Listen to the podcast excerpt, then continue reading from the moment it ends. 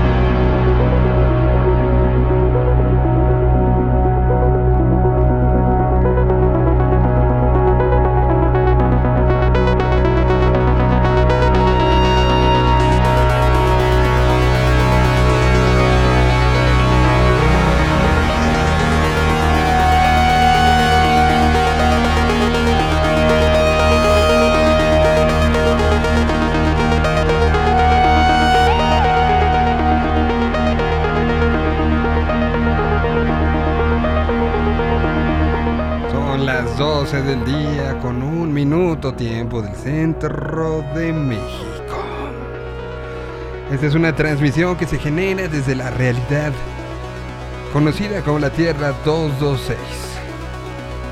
Una realidad que para muchos podría parecer atípica. Pero para los que la vivimos, pues aquí nos tocó vivir, ¿no? Bienvenidos sean, tenemos muchas cosas para el día de hoy, en viernes, viernes, eh, ojalá, en martes, em, que tiene que ver con la cultura geek, cómics, videojuegos, mucha música, también estaremos hablando de, mañana empieza la Feria Internacional de la Música en México, presencial, eh, híbrida, ya habíamos hablado, ya nuestros emisarios están, eh, parte de ellos volando para allá. y, bueno, pues después de la carretonada de emociones que tuvimos el día de ayer, creo que podemos empezar esta cronología de hechos, cronología de acciones, cronología de cosas que están pasando en esta realidad. Em, y, bueno, pues eh, primero se, hablaba mucho y que eh, la, exigencia, pero hoy eh, se está pidiendo que los menores con, con como, los menores con comorbilidades para vacuna de COVID sean registrados porque apenas van 23 mil eh, en los registros. Eh, los gaseros liberaron a México Pachuca tras más de 8 horas de bloqueos y pues siguen ahí en las discusiones de si sí, de si no, de si qué.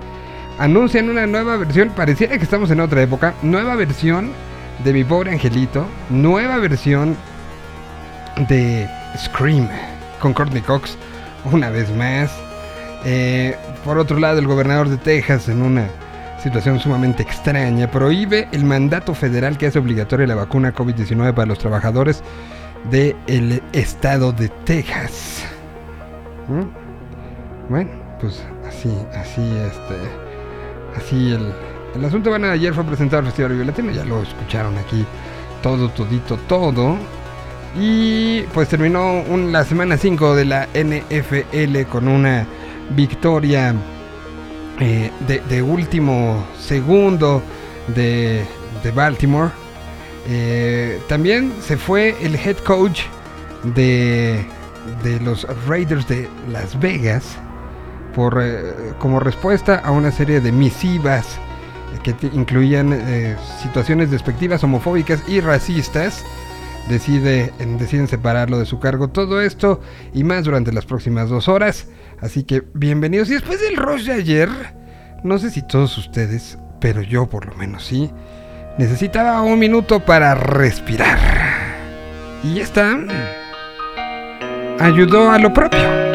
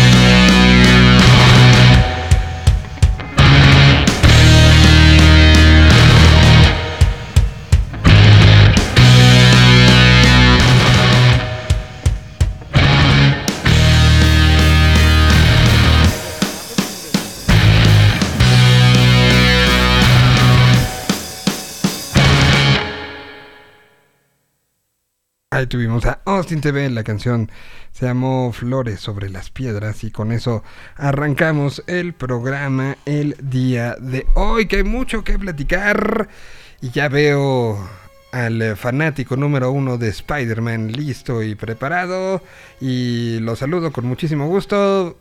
Señor Héctor Padilla, ¿cómo estás? Bien, ¿y tú? ¿Cómo estás, Miguel? Pues mira, después de unos últimos eh, tres días de mucha, mucha talasha. Eh, contento y, emocionado por todo lo que vamos a platicar el día de hoy. Fíjate que estaba haciendo la reflexión que eh, ya sabes de estas historias de ten cuidado con lo que deseas. Eh, yo durante muchos años pues tenía que dobletear entre Vive Latino y La Mole, ¿no? Por, por, porque pues bueno, Vive Latino por, por la cobertura que hacíamos en, RMX, en la estación de radio. Y en La Mole, pues digo, además de que obviamente es un evento que me gusta mucho, eh, además pues siempre habían, o han tenido, porque la verdad es que ya, me, ya te platicaré, me invitaron de nuevo a moderar charlas y demás. Entonces, eh, pues siempre tenía que estar dobleteando ese fin de semana. ¿Por qué ese fin de semana? ¿Por qué siempre coincidía? Porque, pues bueno, era es un fin de semana en el cual hay puente, ¿no? En, en marzo. Y entonces, pues tanto el Vive Latino como la Mole aprovechaban e, e, ese fin de semana, ¿no? Entonces yo hasta de broma les decían, ya, por favor, muevan uno, no, no me hagan esto, ¿no? Entonces durante muchos años, eh, eh, pues bueno, así ocurrió. Y entonces, pues yo anhelaba que llegara ese momento en el cual ya no tuviera que, dobletear. Y mira, justamente la primera ocasión que ocurrió, pues fue en el 2020, cuando no asistía al Vive Latino porque RMX ya no existía, entonces pues, laboralmente no tenía por qué ir dije, ok, este fin nada más me voy a dedicar a la mole. Y pues fue el último evento masivo al que fui, al que fui porque pues después se nos vino la pandemia, ¿verdad? Y ahora que justamente ayer se anuncia el cartel del Vive Latino para la edición 2022, pues bueno, de hecho en, en, octubre, a finales de octubre, va a haber un evento que se llama la Mole Showroom, que es como una pequeña mole, no, no, no tan al nivel de, de, la mole como estamos acostumbrados. Es una molecita. Es una baby mole. Es una molecita sí, tiene invitados, por ejemplo, de gente de Power Rangers, tiene eh, pues muchos eh, aliados que ha hecho la mole a, lo largo de este, de, pues de todos estos años. O sea, por ejemplo, lo que no va a haber es artista de cómic que te va a estar filmando, que te va, que te va a estar haciendo sketches, pero por ahí va a estar, por ejemplo, Cositas, este va a estar Adriana. A ver, eh, Cositas es, es este material de la mole, o sea, es, un personaje que se identifique con la mole. ¿En serio? Ya, ya ha estado, es, creo que no estuvo en la no ha estado en la mole, pero sí estuvo en la Unboxing Toy Convention, que es la prima de la mole, ¿no? Que está dedicada más a los juguetes. Y ahí, por ejemplo, pues a cositas entraba muy bien y le fue bastante bien, ¿eh? la gente la quiere muchísimo y entonces, pues bueno, eh, entonces fíjate cómo sí, estamos hablando de cierto ciclo en el cual pues ya me invitaron a moderar algunas charlas para este evento del 30 y 31 de octubre y justamente dentro del periodo en el cual se anuncia el cartel del Vive Latino, ¿no? Sí, oye, y hasta ahorita, ¿por qué no lo habíamos visto antes?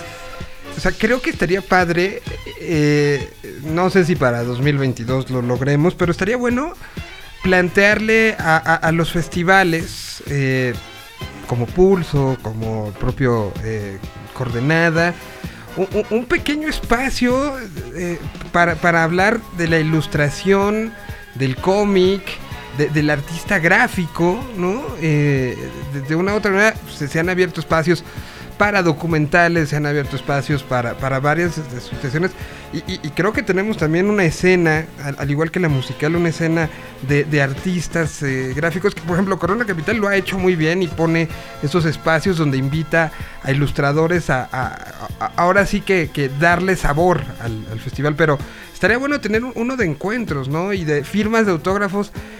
Por ejemplo, eh, de, de, de, Rulo, que lo tuvimos aquí hace 15 días, creo que sería alguien que, encajaría muy bien en, el asunto.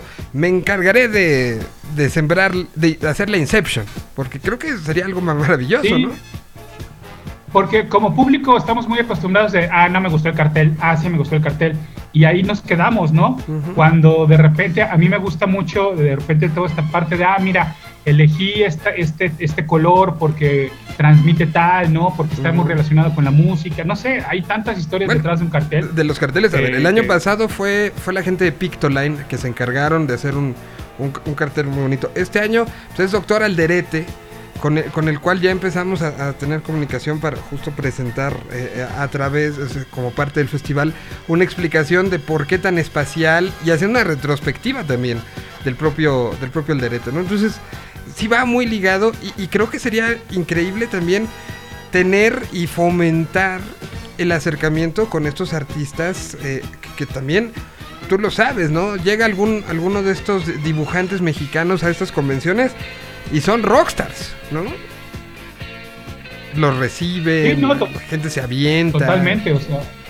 creo que creo que sería bueno. Inclusive a veces hasta por por cuestiones del lenguaje, ¿no? O sea, la gente se acerca, o sea, es decir, para muchos que a lo mejor no están súper clavados, pero van a su primer convención y se acercan pues obviamente al, talento mexicano porque es con el que pueden platicar, con el que tienen esa curiosidadcita así de, ay, oye, ¿cómo empezaste en los cómics? ¿no? Cosa que a lo mejor con un artista eh, norteamericano, ¿no? O internacional, pues bueno, a lo mejor de repente no hay tanto tiempo para platicar o, no tienes la facilidad del lenguaje de, híjole, pero ¿cómo le pregunto, no? Y si me responde luego yo qué le digo, ¿no? Entonces, siempre hay, claro que siempre hay mucho cariño por el talento nacional de entrada, ¿no? Que ese puede ser siempre tu primer acercamiento al mundo del cómic. Claro. Oye, y, me da gusto que entonces también en este momento de reactivación para todos, ya también los cómics, o sea, el mundo cómics esté, se esté reactivando. Entonces ya convenciones, ya, ya un poco de todo, ¿no? Sí, un poco de todo. Ya en su momento te digo, porque, porque todavía falta, esto será 30 y 31 de octubre, pero si te parece, pues yo creo que no solo platicamos del evento, sino se me hace que le vamos a extender una invitación a la gente de, la mole, ¿no? Para que venga. Sí, no, no, no, creo que sería buenísimo, eh, eh, porque al final esto significa, eh, evidentemente, cada quien cuidándose, pero es un poco decir, demos un paso por, la, por, por volver a vivir y creo que ahora esto lo digo como a título personal, pero creo que viviremos más intensamente lo que nos gustaba, ¿no? O sea, lo que nos gustaba lo vamos a vivir más intensamente y cosas que descubrimos que nos gustan en esta pandemia, pues ahora será un nuevo momento. Alguien que nunca haya ido a una, a una convención de cómics podrá ser un buen día para plantarse ahí por primera vez. Yo levanto la mano como ejemplo, ¿no?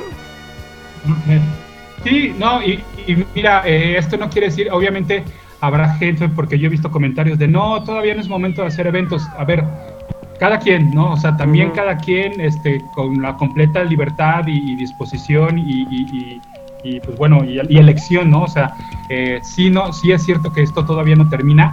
Te planteo un caso, ellos en la mole habían invitado a un actor que, si no mal recuerdo, interpreta a Kit Fisto en la, en la trilogía precuela de Star Wars. Sin embargo, él decidió que mejor no venía. ¿Por qué?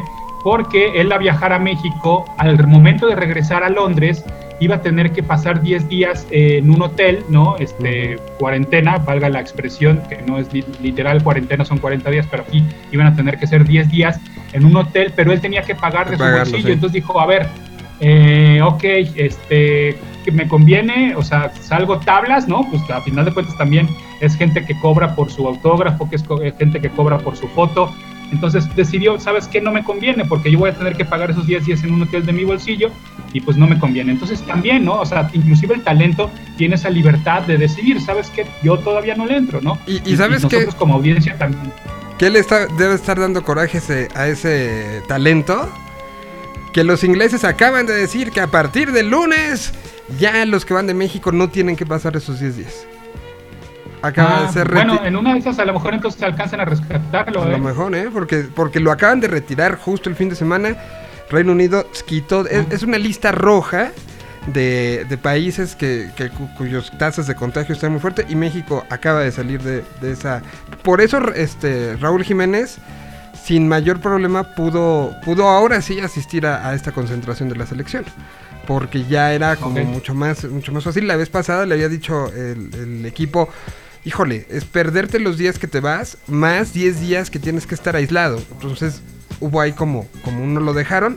Ahora que, ya se, se eh, y tendía todo por los números de contagios para quitarse, pues ya lo quitaron y, veamos. Entonces, pues sí, se están moviendo las cosas y no, no, no cantemos victoria total y no digamos que ya la libramos, este, como, país en, la situación pandémica pero sí hay ciertamente cosas que, ya se anunció por parte del gobierno capitalino que habrá desfile de Día de Muertos. em, que habrá una, un planteamiento para celebrar masivamente el, el aniversario de la Revolución Mexicana, que ahora se hará en el Zócalo, que habrá un desfile en tren y caballo. Y, así, pues, están empezando a regresar. Fórmula 1 es un hecho que se hace. Los protocolos de seguridad, este festival, el Flow Fest, el Corne Capital, el, Bajío, eh, Vive Latino, que ya está. Entonces, poco a poco empieza, empieza todo, todo eh, un, poco a, regresar a, esta normalidad. ¿Te parece que vamos con algo de música y para entrar en materia que hay, creo que hay muchas cosas que platicar? Desde. Pues, ya anunciaste lo que vas a platicar de Superman, que fue noticia que me gustó mucho tu tweet de ayer. Este, ahorita lo, platicamos. Pero, pero entre eso, el final de What If, que, ya se nos acabó. Eh, bueno, creo que hay muchas cosas que, que podemos platicar, pero mientras tanto.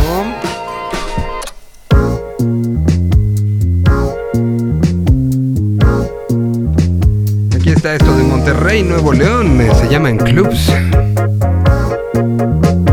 La canción se llama Meteoro, segundo sencillo que lanzan de este nuevo disco.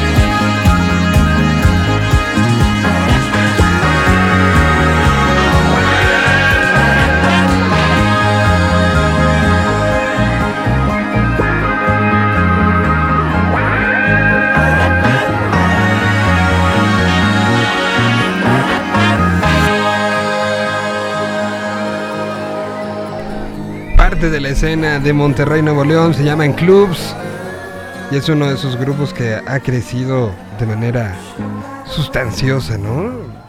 ¿Te acuerdas de las primeras veces que justamente en RMX sabíamos de ellos y había estos acercamientos? Creo que, en, cuestiones de producción y en cuestiones de los alcances han, han crecido de manera exponencial, ¿no? Sí, totalmente. Se ha vuelto una banda ya eh, muy bien establecida y continua, ¿no? Está trabajando con mucha continuidad y constancia. Muy bien. Pues a ver, ¿con qué de todas las cosas vamos a empezar? Vamos a empezar con Superman, con DC, ¿con qué?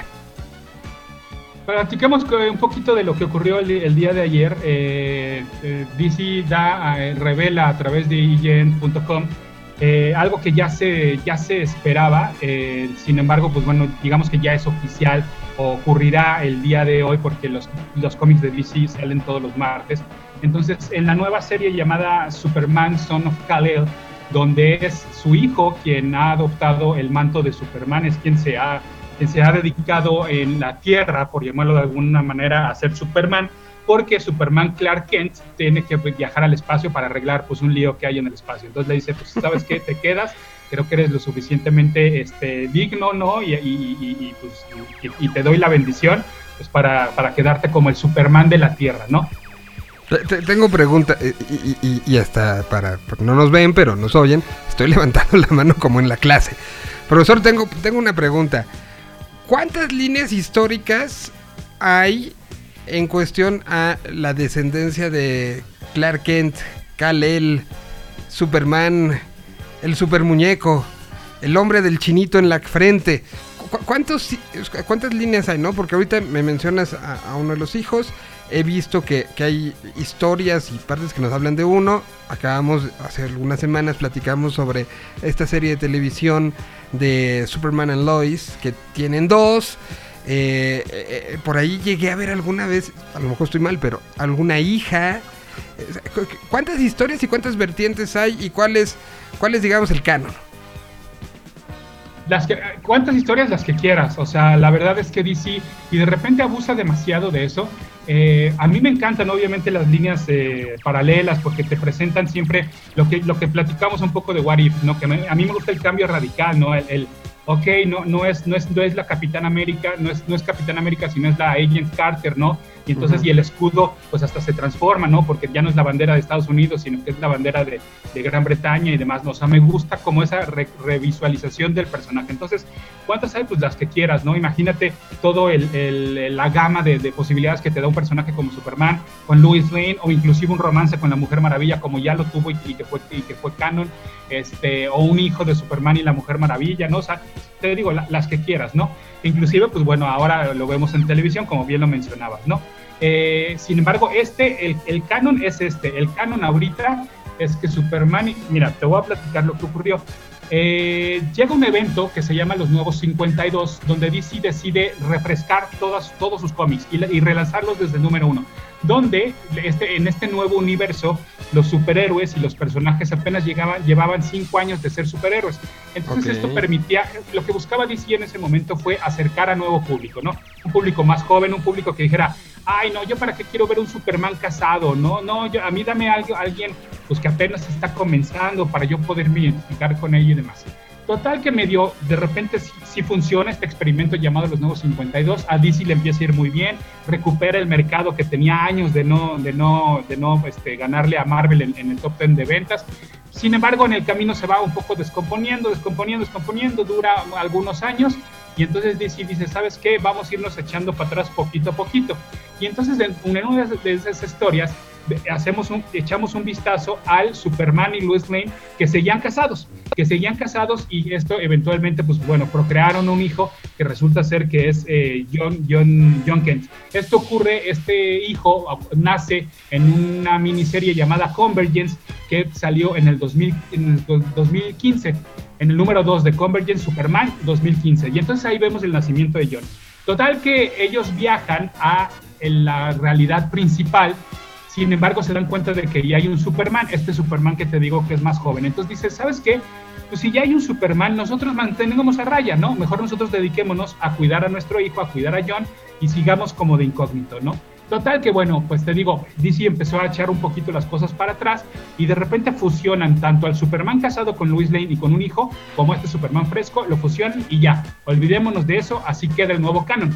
Este John empieza pues a crecer, ya, ya no era un bebé, ya era obviamente un niñito, un niñito que de hecho se convierte en Superboy, literal ahora sí era un Superboy, no, un Superboy adolescente, sino un Superboy pues de unos 5 o 7 años, se hace super compa de Damian Wayne, que es el hijo de Batman y que es eh, el más reciente Robin, y total, que se hacen super compas, hasta aquí todo, todo bien. muchas dudas argumentativas, pero tendré que leer mucho. O sea, cuando se juntan los dos Supermanes, entonces ¿cuál se queda? ¿O se quedan los dos? Entonces hay dos Supermanes.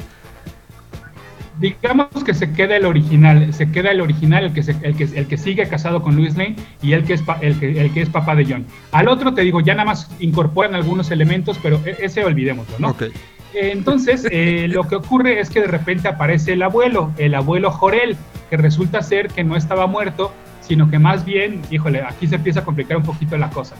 El Doctor Manhattan de los Watchmen fue el responsable de estos nuevos 52 y entonces él empezó a jugar con el tiempo y a sacar piezas de aquí y a sacar piezas de acá y una de las piezas que saca es a Jorel, lo saca antes de la explosión de Krypton y, lo revive, por llamarlo de alguna manera. Entonces él también se mantuvo en el, en el anonimato durante mucho tiempo hasta que siente que su hijo, Kal-El, o sea, Superman, pues como que no estaba haciendo las cosas bien y como que ya era más humano que kryptoniano y le dijo, no, no, no, tú eres kryptoniano y si contigo ya no, ya no pude educarte, entonces sabes qué, préstame a mi nieto y yo lo educo como kryptoniano. ¿Por qué dijeron Luis y Superman que sí? Ah, sí, llévatelo un rato. Pues quién sabe, ¿no? ¿Quién sabe? Pero si no, no hubiera pasado nada. Total que se lo lleva, ocurren cosas en el espacio y quedan encerrados tanto Jorel como eh, John Kent, pues durante muchos años, ya sabes, estas típicas historias de, pero en el espacio el tiempo transcurre de otra manera y entonces resulta ser Fueron cinco minutos. regrese Exactamente. John regresa a la Tierra, pero ya como adolescente, ya no como niño, ya no como se lo había llevado el abuelo, sino que ahora regresa como adolescente. Entonces es por eso que en tan poco tiempo hemos visto a un, un personaje que vimos de bebé, literal, y que ahora es un adolescente y que así es como se convierte en el nuevo Superman, como ya les, ya les comentaba, pues de que sabes que quédate con el manto de, de tu papá en la Tierra, mientras que él va a arreglar otros asuntos al espacio. Ok.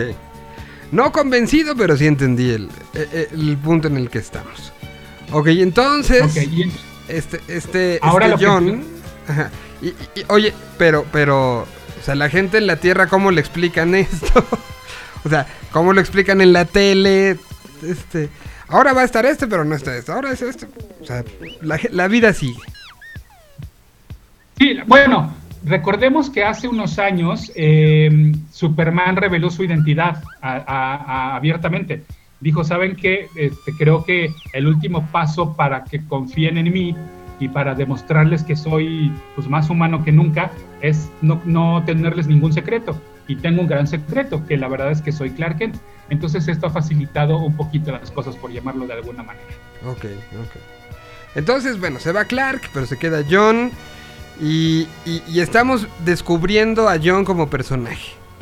Y el día de ayer se descubre una faceta importante, discursiva, o sea, desde nuestra realidad, desde la ventana que vemos toda esta historia pasar, pues resulta importante el momento en el que se decide hacer esto, ¿no? Pero, pero cómo es justificado dentro de la historia. Ya desde hace algunos días, eh, a mí la verdad es que no es una serie que yo esté siguiendo, no estoy siguiendo ahorita los cómics de Superman, sin embargo la gente que sí le está leyendo, para, la noticia de ayer para nada fue sorpresa, porque como tú bien lo mencionas, en esta construcción de este nuevo personaje, eh, pues bueno, sí me tocó leer algún panel que, que, publicaron, en el cual este, con este amigo que, John tiene, que se llama Bernard y que es un, uh, es un reportero, entonces, eh, perdón, no dije, no, me estoy confundiendo con otro. Jay Nakamura es el nombre de este reportero adolescente. Pues eh, me tocó ver un panel en, en un cómic de hace algunos días, de hace algunas semanas.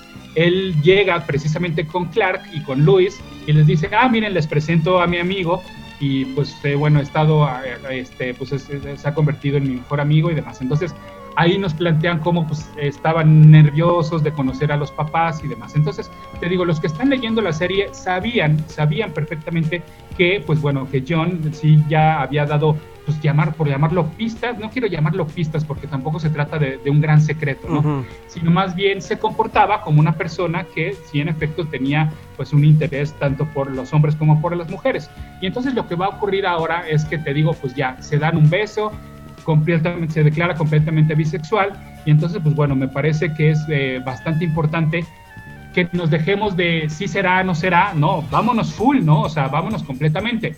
Ahora, claro, no quiero pecar de inocente, porque mucho del argumento que, que ayer, a partir de este tweet que yo ponía, me ha dicho, sí, pero es que es nada más para ganar dinero, sí, porque pues bueno, es para atraer a la comunidad y entonces que la comunidad les dé dinero, ¿no?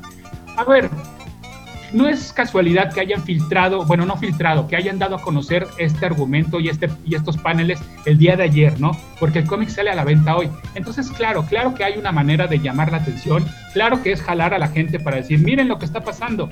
Sí, sí hay cierta intención de mercadotecnia, hasta si lo quieres ver, sin embargo, no le hace daño a nadie, o sea, yo les, decía a mucha gente, le han preguntado a alguien de la comunidad si realmente lo creen que lo haga por dinero o si están felices de que por fin se está abriendo más y se ven representados en un, en un cómic y en un cómic tan importante como es el de Superman, ¿no? Hace unas semanas también ocurrió que Tim Drake, el tercer Robin, también se declaró bisexual. Y entonces, bueno, también llamó la atención, sin embargo, no llama tanto la atención por ser Robin. Pues bueno, ¿qué importa? Sin embargo, ahora está llamando la atención porque es el nuevo Superman, ¿no? Entonces creo que eso todavía es mucho más importante, ¿no? Es, es a nivel de cuando se reveló que el nuevo Spider-Man del universo Ultimate iba a ser Miles Morales, iba a ser un niñito afroamericano con descendencia latina, ¿no? Me parece tan importante que haya esa representatividad y de que ese, ese Spider-Man sea para una comunidad como este nuevo Superman sea para otra comunidad. Ahora, ¿cómo fueron las reacciones en nuestra tierra? No, o sea, eh, más allá de las reacciones en, el cómic argumentativas, ayer, ¿cómo, se recibió esto? ¿Fue recibido con positivismo? Ahorita hablas un poco de, de cierta duda, pero en términos generales en el mundo, cómo, cómo fue, porque al final es una, una noticia que repercute mundialmente, ¿no? Cómo fue el recibimiento y, el cuestionamiento en términos generales, más allá de los sospechosistas este, que viven en Twitter, encerrados, ¿cómo, fue? o sea, los medios sí, o sea, sí veías en, en, Inglaterra los medios de comunicación hablar del tema, sí lo veías en, en, este, Europa, Estados Unidos cómo lo trató. Se habló, se habló mucho del tema, eh, sin embargo, con lo que yo sí me topé, y mm, es con algo con lo cual creo que todo mundo hemos cometido el gran error y el gran pecado de no abrir la nota, ¿no? Eh, tanto en lo personal, en un, en un, chat que tengo con algunos amigos de la secundaria, pues, pues, ya saben que cuando se trata de temas de cómics pueden recurrir a mí. Hay alguien que me preguntó, oye, ¿es esto verdad? Le dije, sí, sí, es verdad. Y también hubo gente que me comentó en Facebook, por ejemplo, me decía, es que ¿por qué no? ¿Por qué meterse con los personajes clásicos? ¿Por qué no crear nuevos personajes? Y les dije, no abriste la nota, ¿verdad? Pues este es nuevo, claramente el encabezado, de entrada el, el encabezado ya lo decía, el nuevo Superman es bisexual. Entonces, no estamos hablando de Clark Kent, estamos hablando del nuevo Superman. Si hubieran abierto la nota, se hubieran enterado de que estábamos hablando de John Kent. Hay una función en Twitter que me parece maravillosa, que no sé si te ha pasado, que es le vas a dar retweet a este artículo sin haberlo abierto, lo cual me parece súper importante, ¿no? Y me ha pasado y hasta te hace sentir mal. O sea, aunque tú ya sepas el contenido, te hace sentir mal de, ay, güey, sí debería de leerlo, ¿verdad? Antes de darle retweet. Eh, mientras Facebook todavía se debate entre, no sé si combatir las fake news o no, no sé, no sé, no sé. Twitter, esta función me parece maravillosa de, le vas a dar retweet y no lo has abierto, o sea, dice, a ver, luego no te quejes de las fake news y, de la desinformación, ¿no? Entonces, me parece que esto también, ojalá existiera en WhatsApp de, no opines si no has abierto el artículo, ¿no? Entonces, volvemos a lo mismo. El Clark Kent, el Superman que todos aman, el Clark Kent con el cual yo crecí, con el cual el mi héroe de la infancia, ahí está, ahí sigue, no pasa nada este nuevo Superman es para, para una nueva comunidad, para una nueva generación, para una generación que se está abierto, que se, que se está abriendo, para, para entender que la representación es importante, que la representación latina es importante, para que la representación este, de la comunidad gay es importante. Lo decía y, y lo comparaba porque me parecía también mucha coincidencia donde siempre hay haters del cartel del Vive Latino de ese güey que hace ahí, ese güey no hace rock, ¿Sabes por qué? Porque el rock ya no predomina, porque estamos abiertos a nuevas tendencias, porque Z Tangana hace una mezcla de lo que nos gustaba del rock, pero lo hace en otro género y lo hace de manera extraordinaria, porque Santa Fe Clan es, es, es un movimiento eh, representa un movimiento que está surgiendo y que no podemos negarlo. Y que aquí mismo en, en, Yo, en Yo Mobile tenemos una estación dedicada a todos esos géneros. Y es la estación a la cual mejor le va dentro de una comunidad. Entonces, no nos podemos negar. Y además, tú, lo sabes, ¿cuántos, ¿cuántos años llevamos del, cartel, del cartel del Vive Latino? Que qué hacía Julieta Venegas ahí, que en su momento ¿qué hacía Calle 13 ahí, Exacto. que qué hacía Eli Guerra ahí si era más popera, si Cecilia Toussaint era rockera, pero en realidad lo que hace, pues está mucho más inclinado al pop, ¿no? Y así me puedo seguir, ¿no? Eh, eh, y, por eso se, me hizo tan inteligente ese, ese, ese tweet en el sentido de que decías, el mundo es diferente, hay todos estos elementos, abracemos el mundo diferente, ¿no? Y, y un poco es el, a manera de juego lo que tratamos de decir y hacer aquí. Las cosas sí han cambiado y cambian diario. Y, o, nos, o decimos y abrazamos que qué increíble que vivamos en un mundo donde siguen las cosas cambiando. O vamos a pasarla muy mal. Hay gente que se queja de todo, que vive enojada de todo y que pues pobres, su hígado no aguantará mucho tiempo y, los que viven mal son ellos. Mm, ustedes deciden si quieren, si quieren ser de los que se quejan todo el tiempo o de los que abrazan los cambios y los hacen parte de, su vida. las reacciones, vea, aquí, aquí veo que también hay un eh, Green Lantern gay, un Flash no binario y, ahora Superman bisexual. ¿no? O sea, eh, eh, DC ha entendido, y bueno, Marvel también lo ha hecho, hay que decirlo ciertamente, ¿no? O sea, es increíble a veces que, que las editoriales de este tipo, que son fotografías de la sociedad, lo entiendan más fácil que, que, algunos que se, que se, dicen muy, muy entendedores y amantes de, del entorno, ¿no? Me llamaba mucho la atención eh, que, que me, me, me, usaron dos frases eh, y, me, llamó mucho la atención esta frase. Ahora está en los cómics. dije, ah, cabrón, pues los cómics siempre han ido a la par de los cambios y han sido reflejo de la sociedad. Ahí tenemos a Black Panther que surge en el momento en el cual tenía que surgir. Tan es así que el movimiento Pantera Negra adopta este nombre. Ahí tenemos a Luke Cage, que se convierte en el primer eh, superhéroe afroamericano en tener su propio título. Ahí tenemos a Falcon, ¿no? que ahora pues bueno, es tan popular gracias al universo cinematográfico de Marvel. Y me decían, es que esto debería de ocurrir poco a poco. Dije, ah, cabrón, poco a poco, el primer superhéroe gay fue de Marvel y, surgió en 1992. ¿De qué me estás hablando? ¿Cuál poco a poco? 1992. O sea, la apertura tiene que ubicarse sí o sí ya ahorita.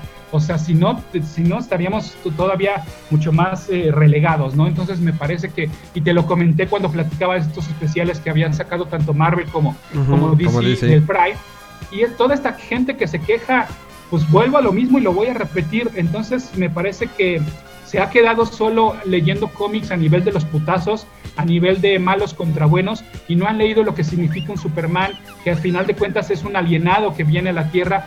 No, no, no ha entendido lo que significan los X-Men, que son juzgados por su apariencia y por tener superpoderes. Se han quedado desafortunadamente todos estos años con la lectura por encimita. Sí, totalmente. Y son seguramente mucha de la gente que de lo que escuchaba a los 13 años y que le generó una identidad protegida y que a lo mejor ni era lo que le gustaba del todo, pero ahí se quedó y que es más fácil decir que todo lo demás está mal, ¿no? Vamos, este... Y que le tocan, que le tocan a sus cómics y que le tocan a sus ídolos y que les tocan a sus caricaturas. No es cierto, esos siempre van a existir y ahí, y ahí los tienes, o sea, ahí puedes regresar a ellos cuando quieras.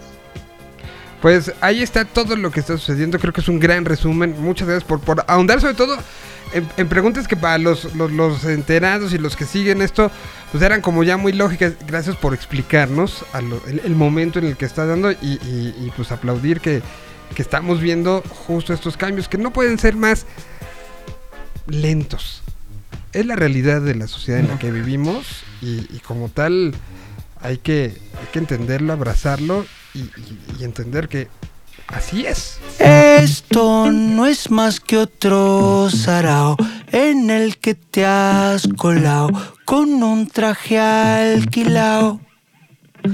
Ni siquiera me han nominado cuando paso a su lado ¿Qué coño le ha pasado? Antes venían a verte, ahora no pueden ni verte. Antes estabas al dente, pisabas mucho más fuerte.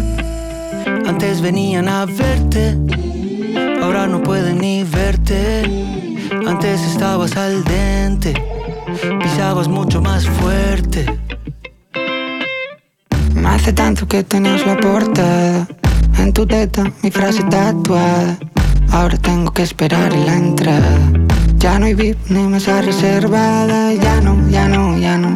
La gente piensa en ti como algo que pasó. Delirio de grandeza, sueño de ambición. ¿Cómo era que empezaba mi última canción? No sé. Esto no es más que otro sarao en el que te has colado con un traje alquilado. Ni siquiera me han nominado cuando paso a su lado. ¿Qué coño le ha pasado? Antes venían a verte, ahora no pueden ni verte. Antes estabas al dente, pisabas mucho más fuerte. Antes venían a verte, ahora no pueden ni verte. Antes estabas al dente pisabas mucho más fuerte. Mucho. Dale, vamos, vámonos, venga. Un mueble en mitad de la pista. Expectativas las justas. Número uno en las listas. 7 de abril 2000 nunca. Un mueble en mitad de la pista. Expectativas las justas. Número uno en las listas. El 7 de abril 2000 nunca. ¿Qué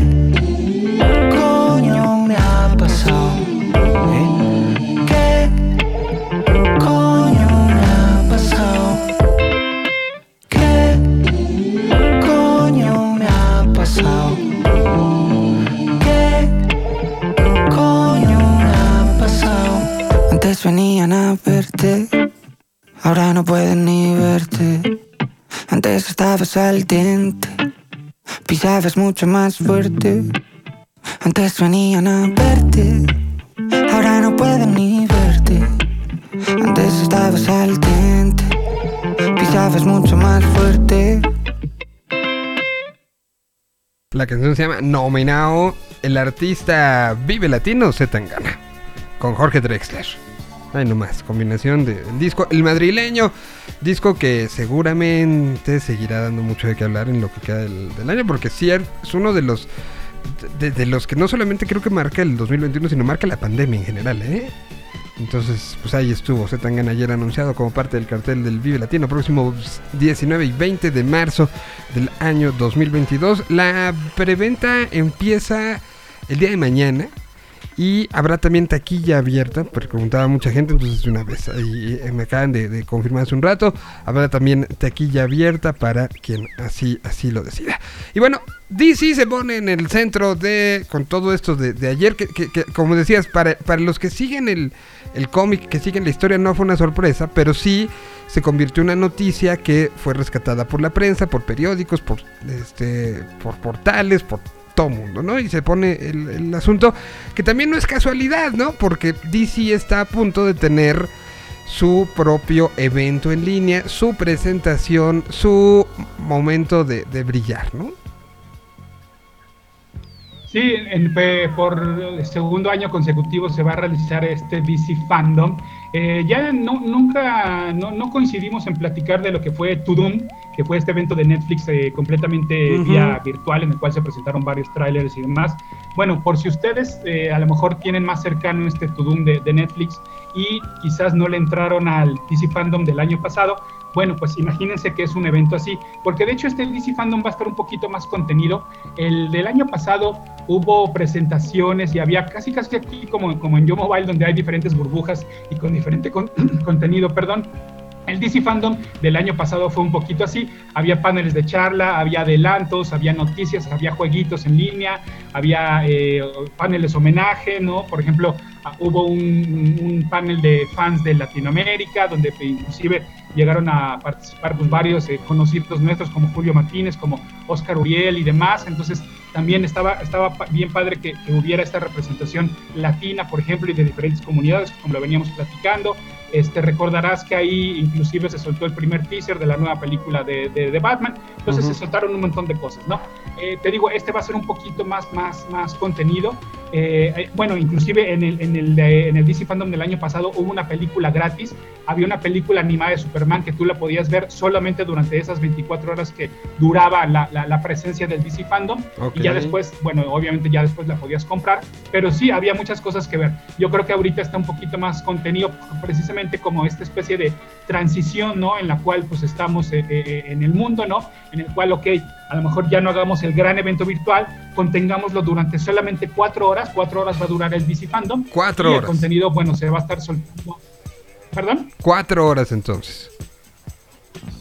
Cuatro horas, el stream en tiempo de México comienza al mediodía de este sábado, dura cuatro horas y después el, ese, todo ese contenido que pudimos ver se va a estar de, va a estar arriba en capsulitas que van a estar disponibles hasta el 31 de octubre. Entonces, ok, tampoco pasa nada si nos lo perdemos este sábado, ese contenido se va, se va a poder checar y además es completamente gratis y lo van a encontrar en YouTube, lo van a encontrar en Twitch y lo van a encontrar obviamente en la página de DC Fandom. ¿Qué es lo que podremos ver? Seguramente veremos noticias relacionadas con cine, con series de televisión, con videojuegos, con animación y desafortunadamente las menos, las de cómics, porque bueno, pues sí, sabemos que obviamente eh, hay prioridades para, pues, para la compañía, ¿no? Para ATT, para Warner y demás. Entonces, el, al cómic desafortunadamente para nosotros lo dejan un poquito ahí de lado, irónicamente. Sin embargo, sí esperemos ver noticias de cómics. Eh, ¿Quiénes se va a estar presentando que nos llaman la atención?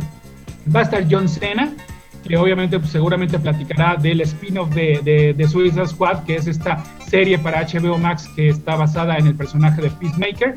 Vamos a ver a The Rock y Pierce Brosnan, donde yo creo que esto significa que ahora sí veremos ya un teaser mucho más en forma de la película de Black Adam. No es casualidad que estos dos vayan a estar presentes porque Pierce Brosnan personifica al eh, Doctor Fate, que digamos que es la, versión del Doctor Strange de DC. De hecho fue primero la de DC, pero bueno, obviamente hoy en día todos ubicamos más al Doctor Strange.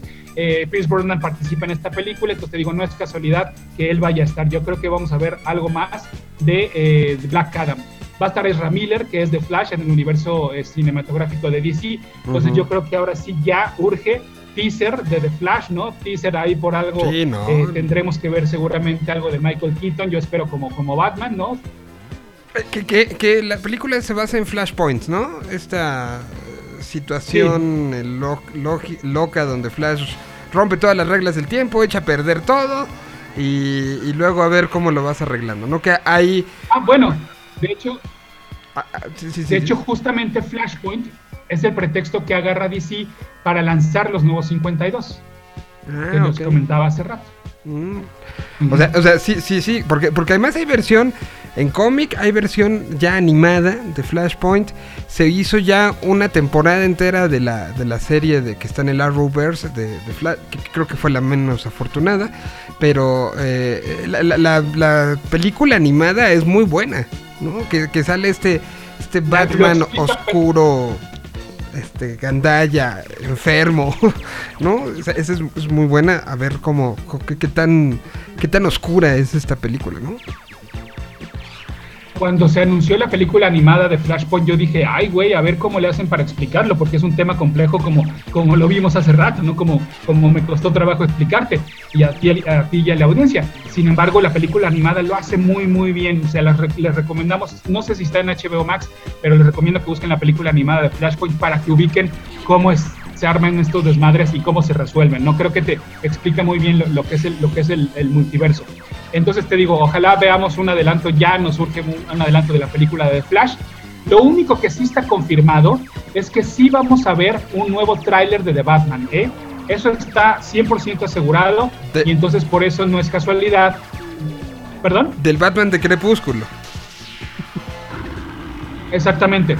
Te digo, no, es, por este, está más que confirmado que vamos a tener un nuevo tráiler y por eso vamos a tener la presencia de Robert Pattinson, de Zoe Kravitz, la hija de Lenny Kravitz, que participa en esta película, y de Matt Reeves, que es el director. Oye, y, eh, eh, eso, con, respecto a, a, Batman, eh, que, que pregunta, regresando a lo de Flash, el Flash de que vamos a ver en esta película, ¿en qué universo está? O sea, ¿quién es su Batman? porque pues lo, lo vimos en Liga de la Justicia, ¿no? Ben Affleck, o sea, ¿va a seguir generándose cosas al respecto de ese universo de Batman? Bueno, de ese, de ese universo DC. No sabemos. Porque ¿para qué sacas otro Batman? Se supone, se supone. Eso sí no está confirmado, pero hay, rumorología de que Ben Affleck podría reinterpretar a Batman solo para esta película de The Flash, pero no sabemos, eso sí no está confirmado. Ok. Bueno, pues, pues ahí está. ¿Qué más tendremos en este DC Fandom? Ya en, en, en, el área de la rumorología, esto ya nada más yo estoy sacando conclusiones, esto no es información confirmada. Eh, tendremos la presencia de la presencia de J.J. Abrams, que tiene un deal de cinco años con Warner. Esto incluye una serie de televisión basada en el concepto de Justice Justice League Dark, es decir, es una liga de la justicia que se encarga de lo paranormal, donde vemos a personajes como Constantine. Entonces, eh, yo creo que J.J. Abrams a lo mejor nos suelta un teaser de Justice League Dark.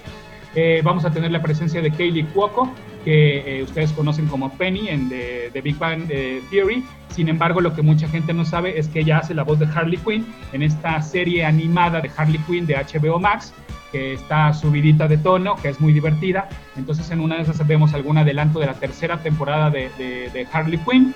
Vamos a tener la presencia de Linda Carter y Patty Jenkins. ¿Por qué? Porque, bueno, Linda Carter, que es la mujer maravilla de, eh, la televisión, y eh, Patty Jenkins, que es la directora de las dos películas de la Mujer Maravilla. No sé si aquí estamos hablando de algún teaser de Mujer Maravilla 3, ¿no? Por, por, por Working Title, no lo creo, sin embargo, más bien creo que la presencia de ella se debe a que este año, en 2021, se celebra el 80 aniversario de la Mujer Maravilla, entonces seguramente habrá un panel dedicado a estos 80 años.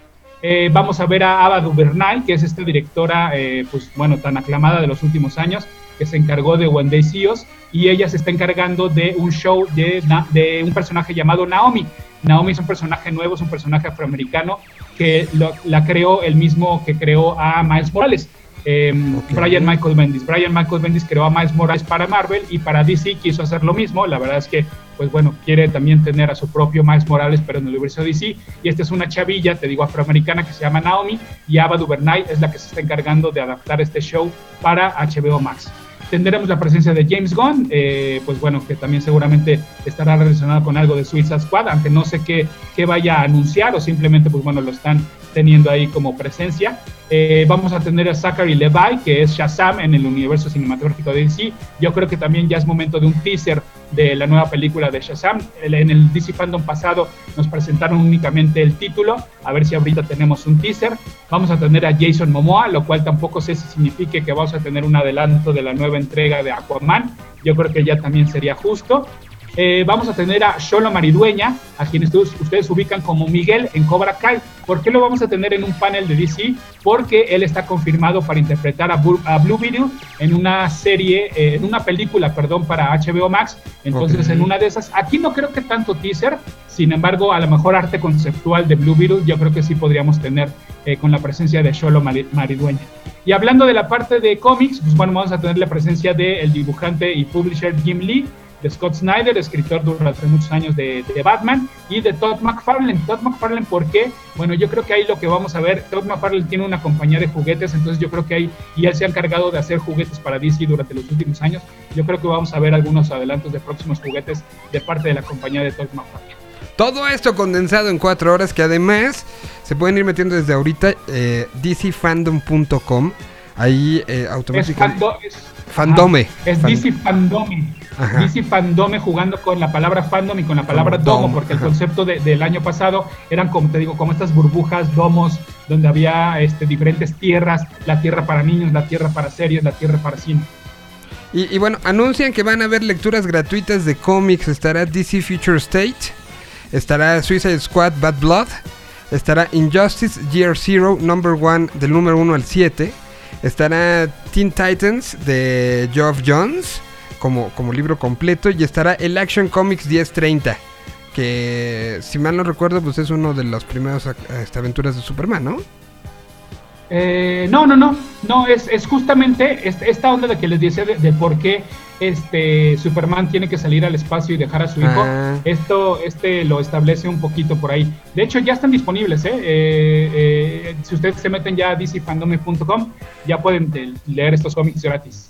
A ver, sé que, sé que a lo mejor, porque también hay algunos de The Flash, que es, toda una, una, línea que se llama Future State.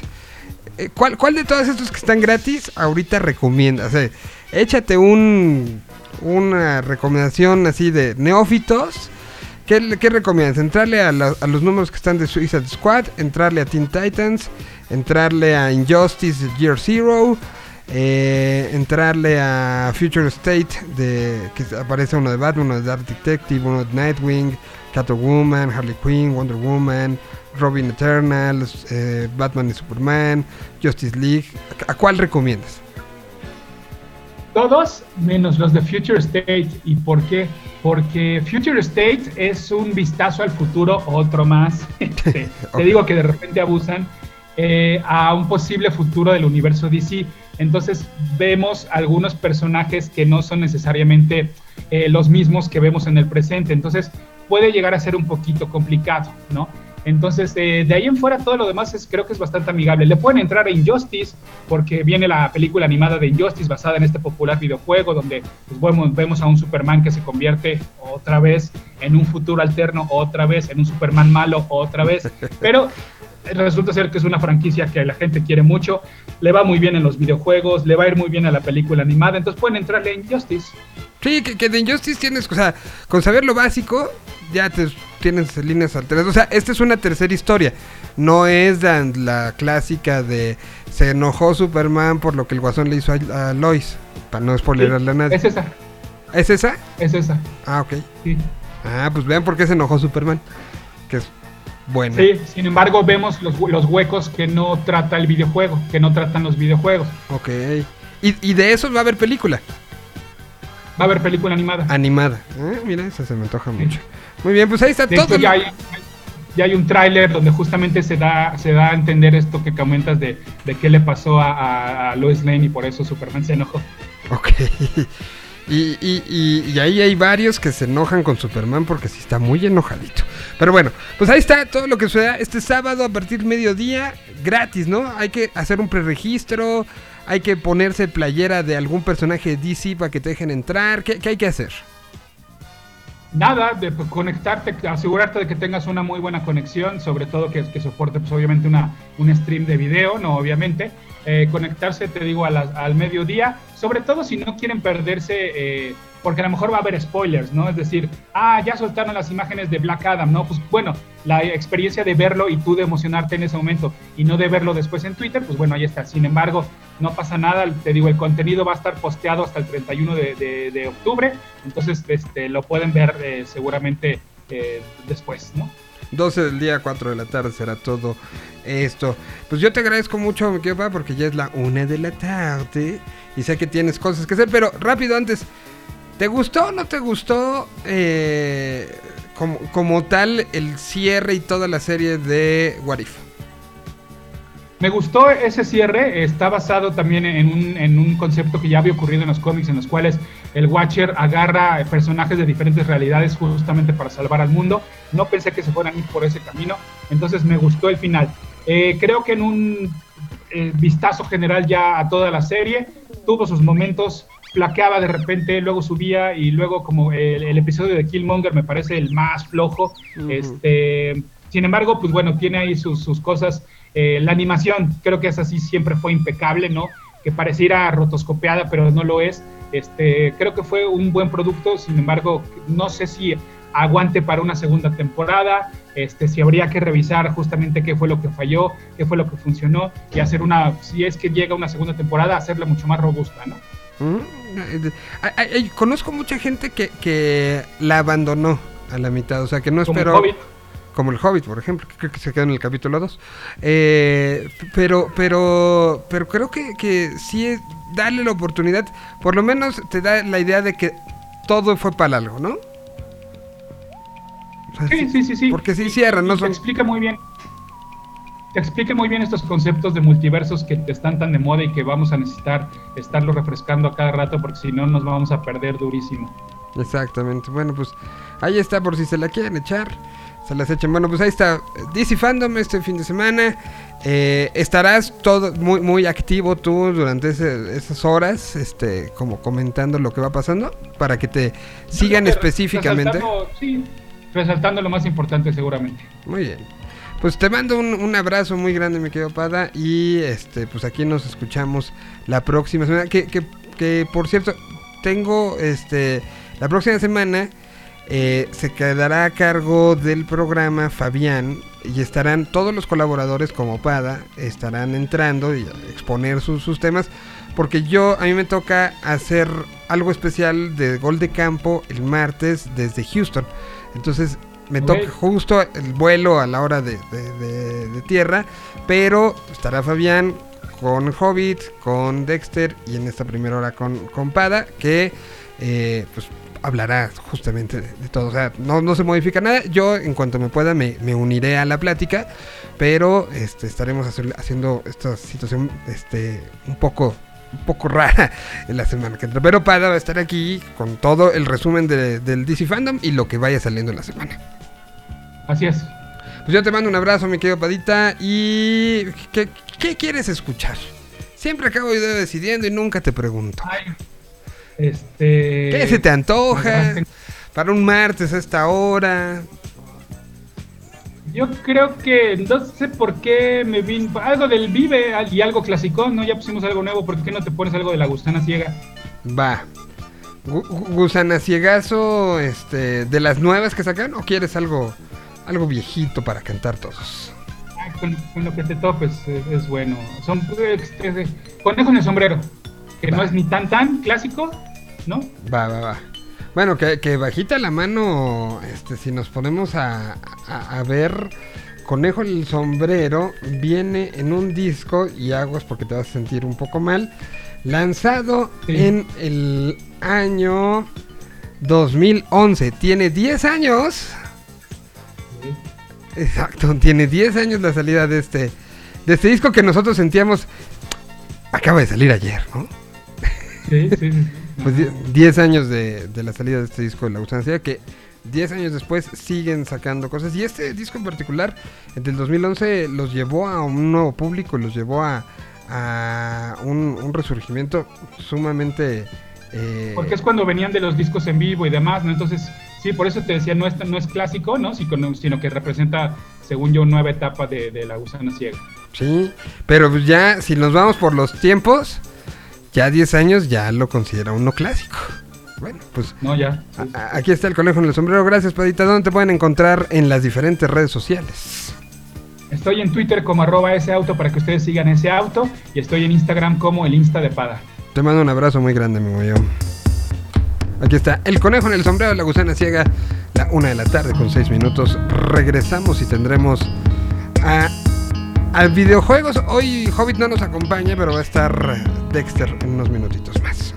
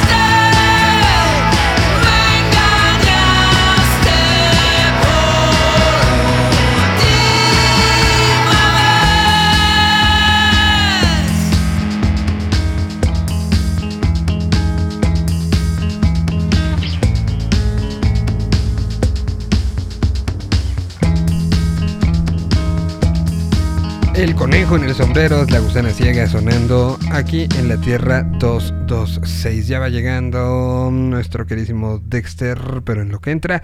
Y ahora que presentó el fin de semana esta canción llamada Viento, es con la participación de Jepe y de Lido Pimienta.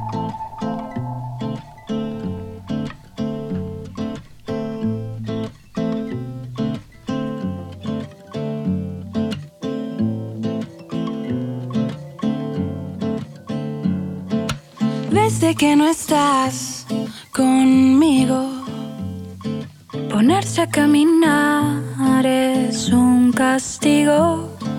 Toda esta ciudad fue tan testigo de tú y de mí.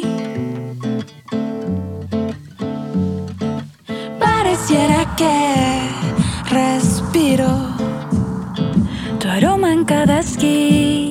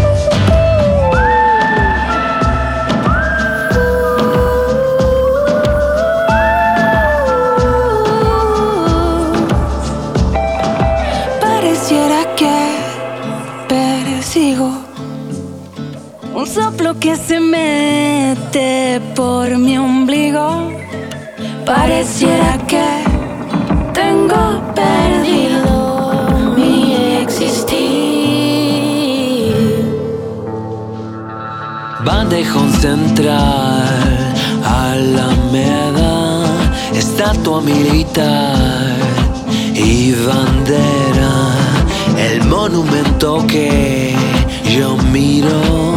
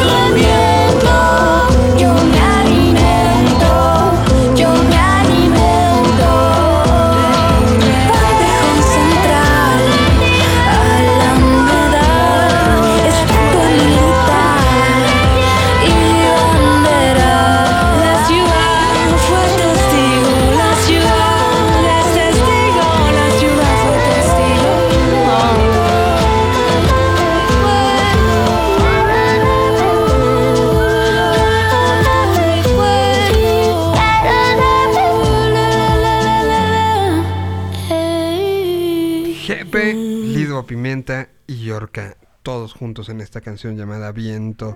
Y ahora sí, saludo con muchísimo gusto a Dexter, que ahora sí, un, un rato que no nos veíamos y nos escuchábamos por acá. Dexter, ¿cómo estás? Hola, hola, ¿cómo estás, Feliz? Todo Pasaron dos semanas. Dos semanas, sí. Sé, sé, que hay días que el trabajo, eh, por más que uno quiera, este, pues así como separar un ratito, se pone, se pone complicado, ¿no? Sí, sí, sí. Pero ya estamos aquí de vuelta.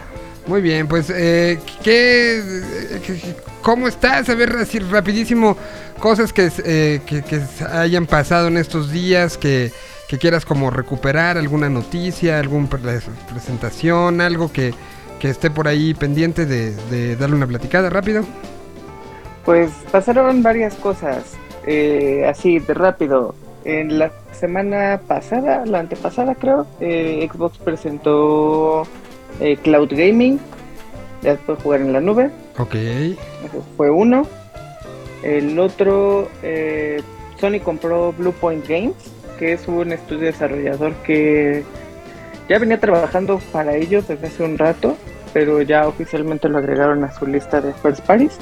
Entonces, eh, pues vamos a ver cómo muchos muchos remakes de, de y, remasterizaciones de Bluepoint, probablemente exclusivos para Sony.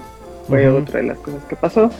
Entre las cosas que tiene Bluepoint, y lo más destacable es de, de Demon Souls, que es el precursor de Dark Souls y de todos estos juegos que son famosos por ser frustrantes. Eh, porque, también porque quieres aventar la consola, ¿no? Sí, exacto, esos que, que te hacen eh, romper controles a cada rato. ok. También tuvimos Nintendo. Nintendo hizo su Direct, eh, donde anunciaron...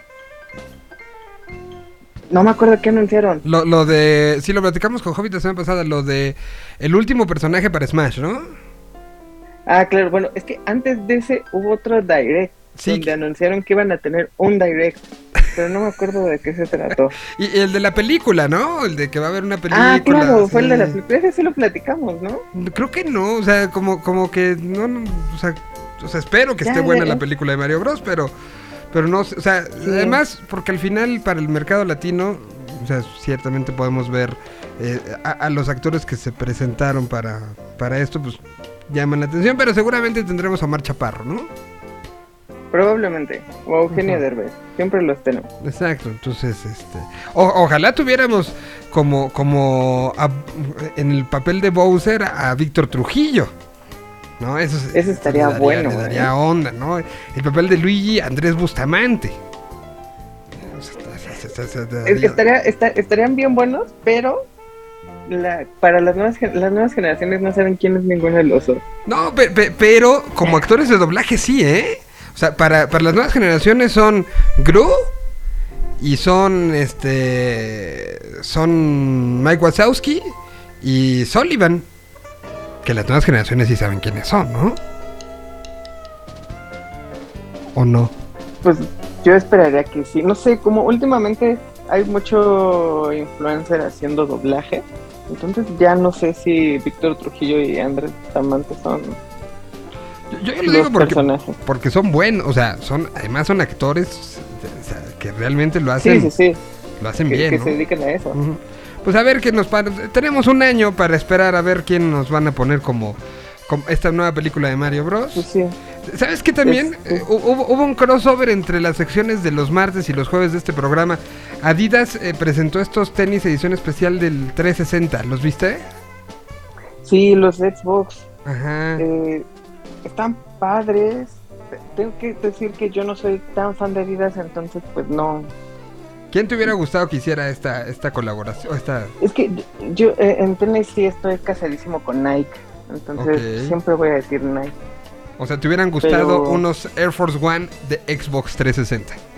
Eso estaría bueno, pero pues son de todas las marcas de tenis son los más bobos para hacer eh, uniones. O sea, Nintendo hizo con Puma para Animal Crossing, Adidas hizo con Xbox para las consolas de, o sea, para estos 20 años. Nike pues, tiene años que no hace nada con alguna otra marca, entonces. Pues están Ah, eh, me recordaron mucho los rebooks de, de los cazafantasmas. Estos Esos Adidas. me gustaron mucho. A mí, a mí también. Me gustaban más lo- lo- los. No, no los de botita, sino los eh, choclos. Pero, pero los de botita también que tenían ahí como su, su, su cuestión para el slime y todo.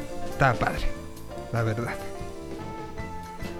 Pero bueno, pues eso es parte Sí. de lo, lo que sucedió, ¿no? Esta semana.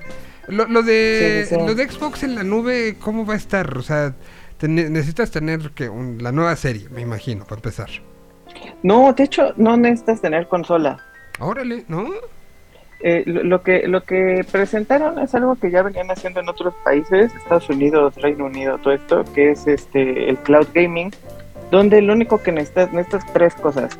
Uno, un dispositivo que sea compatible con el servicio. Dos, estar suscrito a Game Pass Ultimate. Y tres, una conexión a internet eh, de decente para arriba. Y lo que sucede es que a través de la aplicación de Game Pass, eh, digamos que te conectas al servicio. El servicio tiene ahí como de, todo el catálogo de juegos, tiene una parte que se, que se pueden jugar en la nube. Y entonces lo que haces es entras a la aplicación de Game Pass, seleccionas el juego y ya lo puedes jugar eh, desde el dispositivo que quieras. Ahorita está en tablets, está en smartphones, está en PC Y en, y en browsers. Sé que lo de PC puede sonar redundante, pero por ejemplo, si tienes una laptop de gama media que no, o sea, que ni a golpes te va a correr un, no sé, un Gears of War, pues ya no tienes que descargar el juego, más bien la conectas a internet y lo juegas en la nube. Mm, y, a ver, siendo muy honesto, o sea, por ejemplo, para, para un neófito, ¿esto puede solucionar mucho económicamente y en, en experiencia? O sea, si es lo que estábamos esperando que revolucionara el mundo del videojuego. puede solucionar mucho. La verdad es que no sé si en nuestro país, porque obviamente al, al ser todo en la nube, como tú no tienes el juego en, en ningún lado, en ninguna memoria física, el juego va a correr de acuerdo a la velocidad del internet que tengas.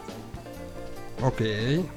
Entonces, si tú tienes un buen internet, el juego va a correr muy fluido y pues, ni cuenta te vas a dar que no lo tienes y que todo está haciendo a través de internet. Pero por obvias razones, como, como el servicio depende 100% de internet, aunque se escucha muy portátil, pues no lo es tanto, porque si tú te sales a la calle con tu plan de datos normal y quieres jugar un, una partida de Halo, pues tus datos se van a ir en dos segundos. Sí, no, no, no. Entonces, pues no, o sea, es una buena opción para los que quieren jugar eh, no forzosamente pegados a la consola.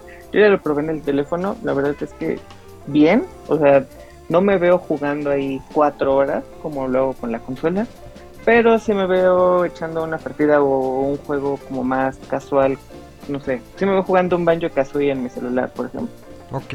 Y- o sea, a lo mejor hago un, este, una, un pecado mortal. Pero ya vi que, por ejemplo, para iPhone sí está y para iPad. eh, Game Pass. Sí. Lo- ¿Habrá, por ejemplo, la posibilidad de, de conectarse en un Apple TV? Ah, a través del, del Ajá, AirPlay, ¿no? exactamente. O sea, jugar a un Apple TV y o bajarlo como aplicación en Apple TV. Y entonces ya ves que los controles los puedes conectar al Apple TV y, ya jugar en pantallota. No sé, pregunto. Puede... Fíjate que no lo había pensado, ¿eh? Podría ser. Pues bueno, eh, los controles puedes conectarle prácticamente cualquier control. Ujú, Hasta DualShock, que es el de PlayStation, lo agarra. Ok. eh, siempre y cuando sea pues, compatible más que con el teléfono. O sea, más bien, más que con la aplicación, con el teléfono. Si tu teléfono puede conectarse con un DualShock, puedes jugar con eso, puedes jugar con uno de Xbox, puedes jugar con lo que quieras. Pero cre- creo que es un buen hack ese del Apple TV. Sí, pues así lo tienes en pantalla y, y no tiene, o sea, cargas con tu Apple TV, pues, creo que es mucho más fácil, ¿no?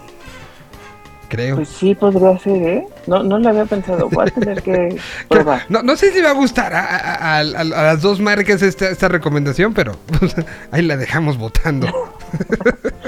Sí, o sea, Sí, exactamente. en- en- enemigos uno del otro y, y ya aquí diciendo es como, no, pues es que al final es eso, ¿no? Todas las marcas y lo que tú tengas son herramientas que cada quien decide cómo utilizar. Cómo usar, sí, Exactamente.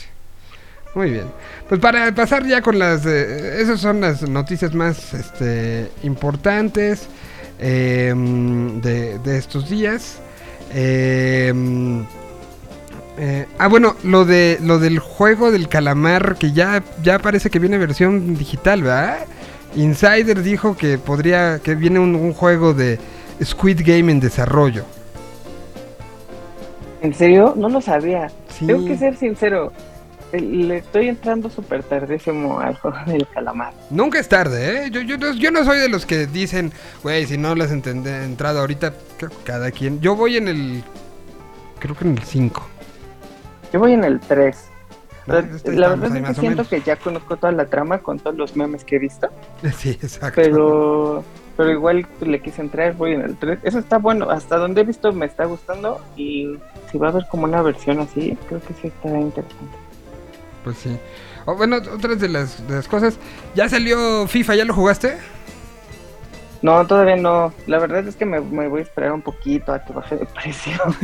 es que salieron tantas cosas la semana pasada salió una versión remasterizada de Alan Wake, salió el nuevo Metroid, salió el nuevo Far Cry. El, nuevo de, el de Hot Wheels. Que el nuevo de Hot Wheels. A mí se me antoja muchísimo. Eh, sí, entonces, este, estoy esperando que sea quincena para comprar el Metroid y ya después de eso vemos qué, qué, qué compramos más adelante. Eh, eh, en mi caso y en esta casa eh, se está esperando la fecha del 29 como una fecha donde saldrá el nuevo Mario Party que sí claro sí es este sí es insumo de, consumo necesario para calmar ánimos no, sé si hay fans de ese juego pero el 26 también sale el nuevo Guardians of the Galaxy ah sí Mm. Entonces, este mes ya se empieza a sentir un poquito atascado de juegos. Pues ya viene ya viene el este pues los momentos del cierre de año, ¿no? Estamos que a mes y mes y una semana de, de Día de Gracias, lo cual significa que estamos a mes y una semana de pues, una de las fechas más importantes, exactamente, el Black Friday, y de ahí toda la temporada. Que, ayer veía, eh, me llegó un correo de, de, ciertas tiendas en Estados Unidos están dándote garantía de que los precios no van a ser modificados desde, me parece, esta semana hasta la última semana del año. Y que si te... Esto era de Target particularmente. Y que si te bajaba el precio, ellos te reembolsaban lo que subiera. O sea, si tú demostras, me lo vendiste en 10 y ahorita lo estás vendiendo en 8, te devuelven esos 2 dólares. Es lo que están diciendo. Ah, eso está bueno, ¿no? En estrategias, ¿eh? en estrategias eso sí pasa mucho, ¿no? Que de repente hay un precio y luego lo suben y luego lo bajan, entre comillas. Ajá. Pues aquí dicen que eso pasa mucho para el buen fin, ¿no? O sea, que pues la, la, ves en 10 y, y en el buen fin, o sea, pero una semana antes del buen, fin la ves en 14 y en el buen fin te la bajaron de 14 a 10, dicen. Ajá, se supone he escuchado muchas historias de eso, pero tampoco tengo pruebas de nada. sí, no tengo pruebas, pero tampoco dudas. Exacto. No voy a acusar a nadie, pero sí lo veo pasando. Sí, yo también. Yo también. ¿Para qué digo que no? Bueno, voy con canción rápido y regresamos a la recomendación de Dex del el día de hoy. Vamos con la canción que sacó el fin de semana, El Columpio Asesino.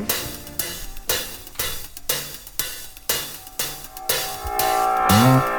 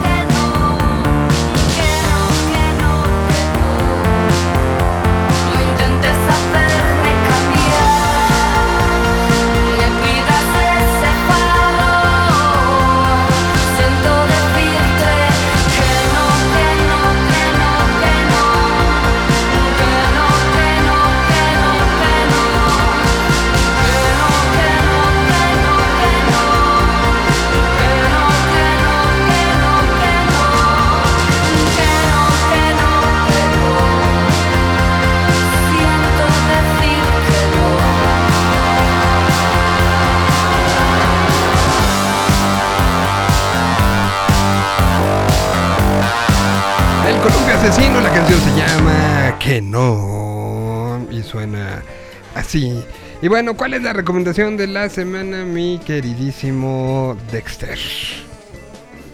Recomendación de la semana. Vamos a hacer algo que hace mucho no hacíamos, la verdad.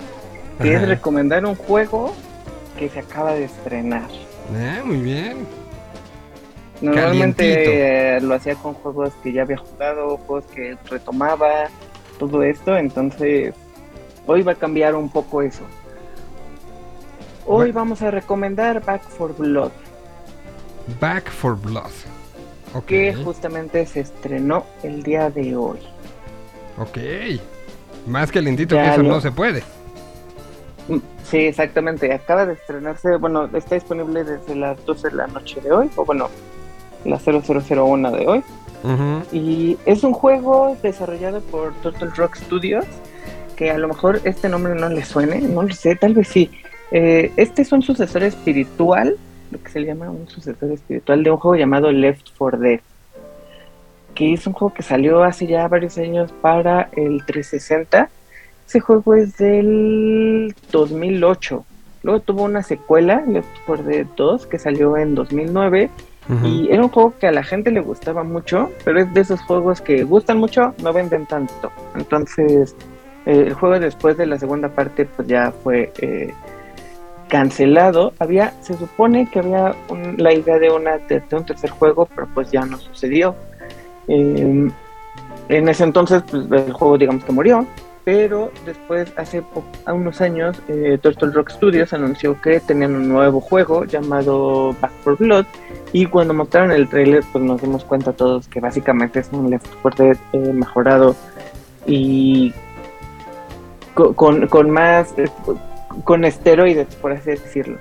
Ok. Entonces, el juego fue presentado hace, hace un tiempo, hoy sale oficialmente, hoy es su fecha de lanzamiento, y si no han jugado ni Left 4 Dead eh, todavía, entonces ahí les va más o menos una explicación más de, de qué va esto. Es un juego de zombies, eh, no es un juego, sí es un juego de horror, no es un juego de survival, eh, más bien es un juego de survival horror, pero no es un juego de... eh, no, no recuerdo cuál es la traducción de la palabra, pero es como stealth missions. No es un juego en el que hay que estar callado. No, es un, no, es un este, Last of Us que tienes que, que, es de sigilo, ¿no? Exacto. No es un juego de sigilo, es un juego de survival horror y está mucho, muy enfocado a la parte arcade de este tipo de juegos. Si alguna vez han ido a alguna plaza y han jugado y han pagado por esos juegos de, de, Walking Dead y ese tipo de cosas, donde tienes un arma y tienes, vas como sobre rieles y tienes que ir disparándole a los zombies, este se siente un poco así. No vas sobre rieles, el personaje no se mueve solo, tú lo controlas completamente, pero va mucho por ese sentido donde tienes que ir de un punto A un punto B y los zombies de repente se paran, de repente te saltan de las puertas, pero no tiene esta sensación de tenerte que esconder, de tenerte que cuidar a que no te vean. Los zombies te van a ver porque así está programado el juego. El juego es de entrar a un cuarto, los zombies se paran, empiezan a perseguirte, les disparas a todos en la cabeza, avanzas al siguiente cuarto y va a pasar lo eh, mismo. Es uno de esos juegos que, que, te imaginas a ti mismo entrando al cuarto con un arma en la mano y gritando ¡Ah! ¿No? O sea, exactamente es eso. Es, eso, sí. Mata todo. Así es como, sí, exacto, así es como se juega eh, Back for Blood está dividido en dos, en dos áreas, por así decirlo, que es la parte de la campaña y la parte multiplayer. La parte de la campaña es enteramente lo mismo, es un juego completamente arcade. Sí te van contando una historia, la verdad es que la historia hasta donde yo voy, porque el juego salió hoy, no es tan trascendente, pero la historia está formada, está hecha en actos, donde empiezas un acto, te da una misión, tienes que llegar a tal punto, rescatar a tal personaje y, y ahí termina la misión pero el juego está hecho con continuous, como un arcade. Ok. Tienes que avanzar los actos y en el momento en el que se te acaba tu continuo, digamos que tu juego se acabó, empiezas desde el inicio o si llegaste a algún checkpoint trascendente que el juego te marca cuáles son, empiezas desde ahí. Entonces, si es de estos juegos donde sientes que la historia no es relevante, que realmente lo que tienes que hacer es entrar y destruir por todos lados, eh, la campaña puede jugar hasta cuatro personas. Perdón, qué triste para, para un estudio eh, que, que, está emocionado el día de hoy. Que, que, una de las primeras reseñas que se hace a nivel mundial sea la historia es irrelevante, tú mata a todos los zombies. Pero, es que, ¿sabes que Este juego, o sea, siento que este es de esos juegos donde le agregaron una campaña para que el juego se sintiera robusto. Porque realmente lo que vale la pena aquí es el, el PvP, la parte multiplayer ahí es donde sí echaron como toda la carne al asador y es la parte que estuvieron promocionando mucho porque es un juego en el que tienes dos bandos, obviamente, que son los cleaners o los personajes que van limpiando a zombies y los zombies. Lo interesante aquí es que también puedes jugar como un zombie. Ah, puedes jugar como zombie. Exactamente. Eso es un game changer. Exactamente, entonces eso fue lo que vendieron mucho y es como a lo que ellos se están enfocando completamente. Son dos equipos, hay diferentes modos de juego. Eh, la cosa, al menos hasta ahorita lo que me ha tocado, no escoges como tal el bando. Entras a un servidor, entras a un hub y ahí supongo que conforme esté lleno el hub ya te dice a qué bando te toca. Entonces seleccionas pues, ya sea como un personaje humano o un zombie y de ahí ya se lleva a cabo el juego. Eso es lo que me ha tocado hasta ahorita. No sé si en algún punto, de acuerdo a la base de jugadores, lo puedan cambiar, lo vayan a cambiar, estén interesados en cambiar. Oye, pero a ver, lo que veo es un shooter primera persona, 200 millones de armas como siempre, que tú vas este coleccionando. Pero como zombie, ¿qué puedes hacer? Porque no he encontrado videitos de, que tú seas el Como zombie, cada, cada uno de los zombies, bueno, al igual que los, los humanos, cada personaje tiene sus respectivas eh, habilidades y sus armas. Eh, por ejemplo, en los humanos está obviamente el que es médico, el que hace daño, el que ya sabes, ¿no? Todo eso que ya conocemos. Y hasta ahorita hay anunciados cuatro zombies que van variando en cuanto a tamaño, en cuanto a vida, en cuanto a velocidad, todo eso de siempre. Entonces, por ejemplo, tenemos a uno que se llama el Ricker, que es un zombie grandote que explota cuando, cuando va a morir. Que es el clásico personaje que es muy lento para avanzar, pero pega muy fuerte y además tiene, tiene esta habilidad como de vomitar pus. Entonces, es, es- es un personaje que, que si estás contra él, por ejemplo, te conviene tenerlo a larga distancia porque es un personaje que se mueve lento, no va a llegar tan rápido a ti y si se te acerca un golpe te puede bajar demasiada vida. Ajá. Entonces es a larga distancia porque a corta distancia es muy letal y a media distancia tiene esta defensa que es como la pus que escupe. Tenemos otro personaje que se llama eh, Stinger, que por ejemplo es un zombie muy delgadito, muy chiquito, entonces es de esos, de esos eh, de- si se le puede llamar de alguna categoría, es como un asesino, de esos que se mueven muy rápido, si Ujú. se te acercan desapareces, pero que al ser tan pequeños y al ser tan veloces tienen una vida mucho más eh, limitada que otros personajes.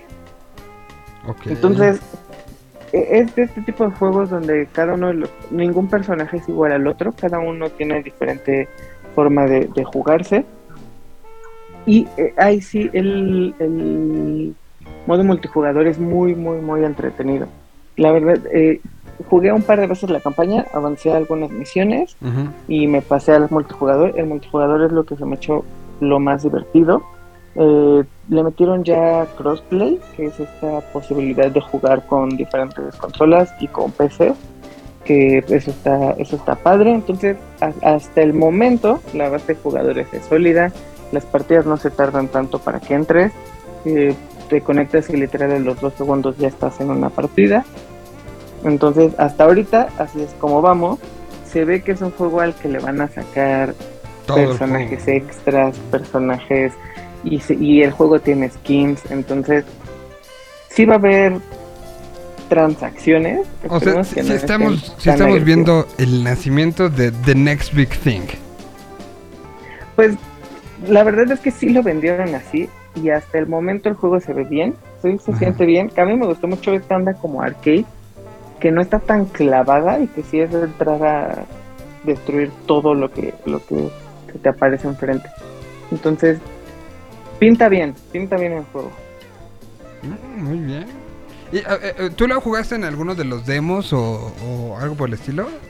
No, yo no le entré a la beta. Porque, bueno, había, hubo dos betas, pero la primera beta fue solo para quienes lo, lo reservaron. Y si algo he aprendido es que uno ya no reserva juegos. Este, y la segunda beta sí fue abierta, pero me parece que no, no estaba aquí cuando salió. Entonces, sí, no lo había podido jugar hasta hoy.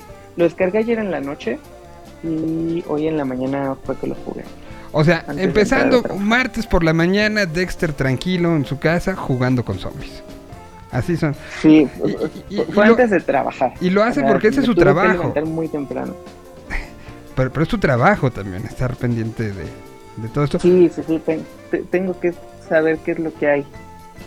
Eh, ahorita que hablabas de, multiplataforma, está disponible para, eh, evidentemente, la nueva generación de, de tanto Sí. Play como Xbox. Está para los Series X, Series S, está para One, está para. Play 5, Play 4 y PC. Ah, mira, es bastante extenso.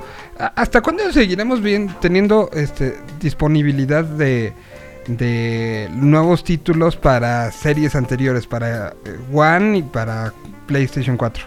Más o menos tú le calculas. Yo creo que por lo menos un par de años más. O sea, no urge de si no lo cambio mañana ya no, no estaré a la onda. No, creo que no. Y de hecho, hasta ahorita eh, hay muchos juegos que traen esto, esta onda de actualizarse gratis. O sea, por ejemplo, lo compras en One y de repente le cambias a Series X, el juego como que reconoce y se, se, se, se adapta a la nueva versión. Algunos juegos lo hacen, tanto en Xbox como en Play, hay otros que no, que sí te cobran la actualización. Pero creo que no urge ahorita cambiarse a la nueva generación todavía. Todavía. Eso, eso es importante porque pues ya sabemos que pues, pandemia, ¿verdad? Y este no está uno como para andar haciendo, haciendo sí, sí. Bueno, pero, pero bueno, pues ahí está la información. Sale el, salió el día de hoy. Eh, costos, Está en 60 dólares, que el equivalente más o menos es, son 1.300 pesos, que es lo que ya están costando los juegos actualmente. Bueno, depende de lo eh, compres porque hay, hay, retails donde te lo, te lo salgan más caro, pero, pero ese es el promedio, ¿no? Sí, aproximadamente. Está, está como. Hay tres versiones, me parece. Ya saben que lo único que cambia es que una te incluye el Season Pass y otra te incluye los trajecitos y todo. Si no necesitan eso, creo que se pueden comprar la versión estándar. Porque además, pues, 1300 es lo más barato, entre comillas. De ahí se van para arriba.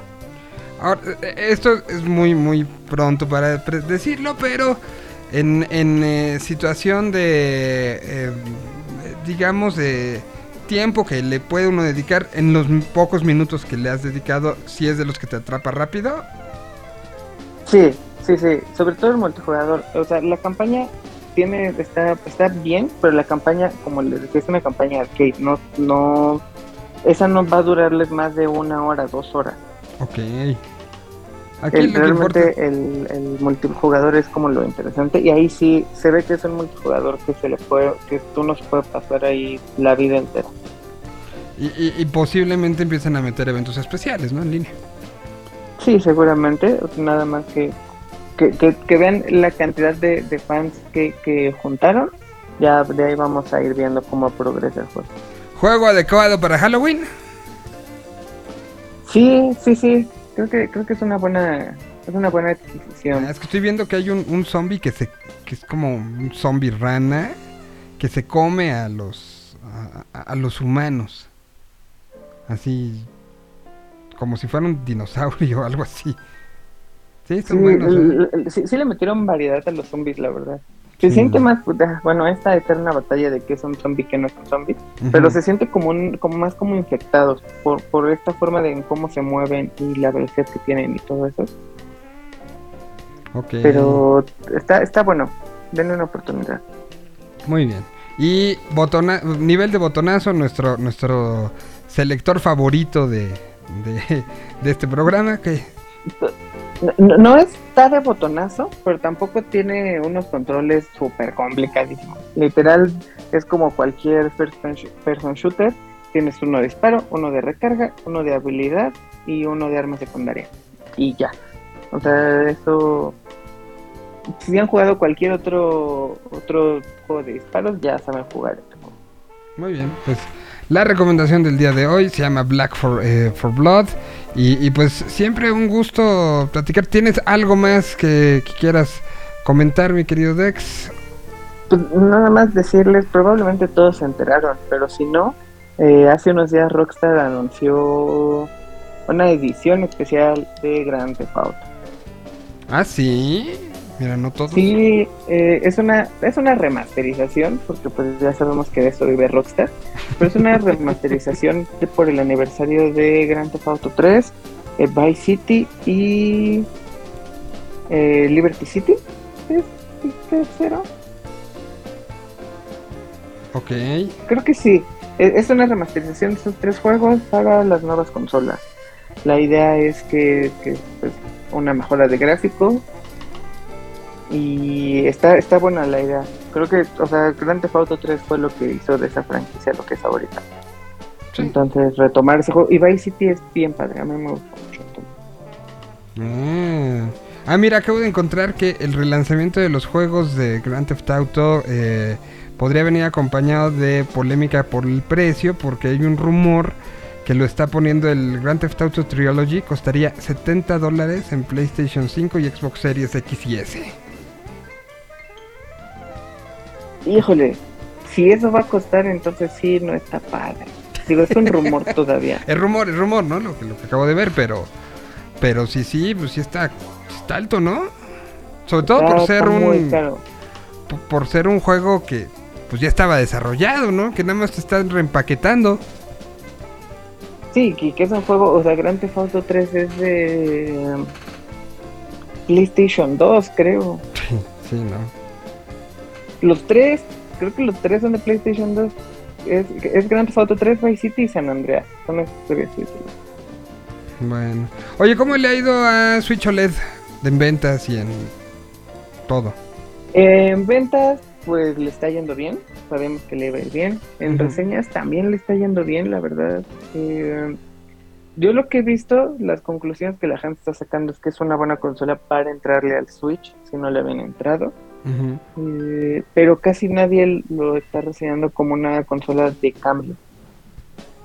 Como de, ay, tenía el viejo Switch, ahora quiero algo nuevo, lo compro, como que nadie lo está vendiendo por ahí, al menos en las reseñas que yo estaba viendo, pero eh, está, le está yendo bien, tiene buena recepción, es, o sea, es Nintendo, Nintendo siempre le va, le va padre, y pues ahorita están saliendo juegos buenos, entonces creo que es, es un buen momento para hacer el combo Switch, Metroid, Switch, eh, Mario Party, todo eso. Pero no vamos a tener como, como un juegos exclusivos para, para esa consola, ¿no?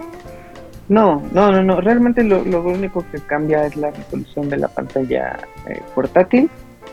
O sea, entre, entre otras cositas sí tiene algunos cambios, pero realmente eso es lo más trascendente. Entonces, no, no, no, no veo que, o sea, el la, tarjeta madre y todo lo que tiene el poder de la consola es enteramente el mismo. Entonces no va a variar en juegos. No vamos a tener exclusivas de Switch OLED. ok, pues este e, eso tranquiliza mucho, si eso puede ser un buen regalo, pero no es una sustitución de que tengan los dos, o mucho menos como, como potentados como Dexter que tiene su Play 4, Play 5, el One, el X, el S, eh, todos además con una pantalla para cada uno, entonces, este... Ojalá, ojalá tuviera todo eso. ¿Te imaginas? Un cuarto así exclusivo. ¿Tú le entrarías si, si tuviera, a, estos eh, situaciones doble pantalla que, que se, acomodan en una silla que te, te, lo pone y que tú todo te mueves como con giroscopios. O sea, si tuvieras la lana, ¿sí le entrarías algo así? Sí le entraría. Eh, la verdad es que en algún punto sí quise comprarme un asiento para jugar juegos de carreras de una forma más realista, con volante y todo eso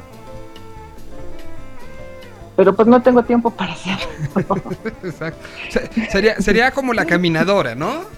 Un gran, ah. un, gran perchero. Sí, no, no, quiero invertir en comprar un volante y un asiento y unos pedales para usarlo 15 minutos a la semana. Ajá. Porque pues si, si no es algo que pueda uno hacer mientras está mientras está trabajando, ahí sí es atención total y absoluta. A diferencia de otro de otras consolas. Pero no les diré eso porque capaz de que nos estén escuchando los jefes de Dexter y se sacan de onda. Muy bien, pues muchísimas gracias, este mi querido Dex. Te mando un saludote y nos escuchamos y, vemos en ocho días, ¿te parece? Nos vemos en ocho días. Bueno, pues un abrazo. Ahí está eh, las recomendaciones del día de hoy. Lo vamos a subir todo en un rato más al podcast. Y pues prácticamente mm, la hora nos indica una de la tarde con 54 minutos. Más los 3.28 eh, que dura esto. Pues prácticamente ya nos vamos. Se quedan eh, a través de la señal de esta estación, de, esta señal sonora generada por Yo Mobile. Y para los que no escuchan podcast, pues nos escuchamos el día de mañana. Y nos vamos con esto. Son las Dianas, gracias a Pada, gracias a Dex y gracias sobre todo a ustedes. Esto se presentó el pasado viernes, este conjunto madrileño llamado Las Dianas.